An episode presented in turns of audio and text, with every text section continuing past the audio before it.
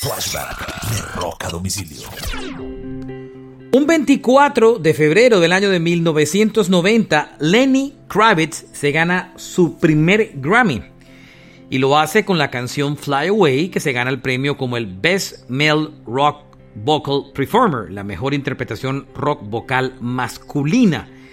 Es el primero de los cuatro Grammys que después se ganó de manera consecutiva Lenny Kravitz. Después de Fly Away se lo ganó el año siguiente por American Woman, el siguiente por Again y el siguiente por Diggin.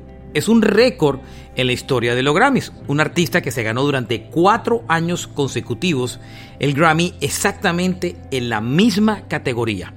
Este es un flashback de rock a domicilio hoy recordando ese momento histórico de Lenny Kravitz.